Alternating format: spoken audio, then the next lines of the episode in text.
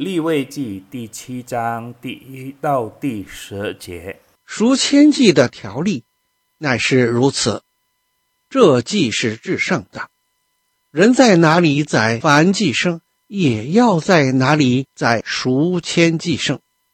其血，祭司要洒在坛的周围，又要将肥尾巴和盖脏的脂油，两个腰子和腰子上的脂油，就是靠腰两旁的脂油，并肝上的网子和腰子。一概取下，祭司要在坛上焚烧，为献给耶和华的火祭，是赎愆祭。祭祀中的男丁都可以吃这祭物，要在圣处吃，是至圣的。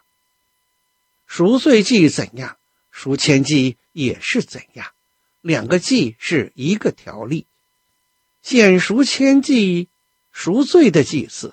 要得这祭物，献燔祭的祭祀，无论为谁奉献，要亲自得他所献那燔祭牲的皮。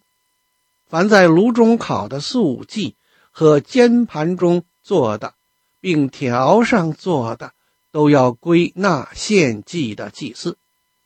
凡素祭，无论是油条或的，是干的，都要归亚伦的子孙。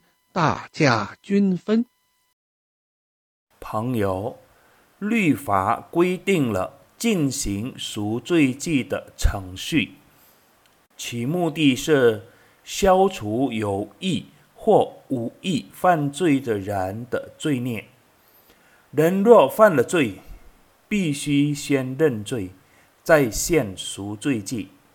在我们的信仰中，不再进行。祭祀动物的赎罪仪式，因为耶稣基督已经成为我们完美的赎罪祭，超过了牛、绵羊和山羊等祭祀的动物。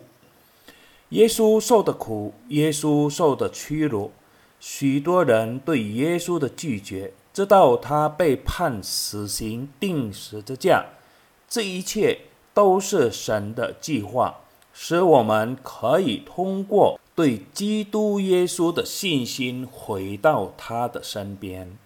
朋友，作为基督耶稣里领受救恩之爱的人，应该过着基督的生活，效法他，并且宣扬他的荣美。阿门。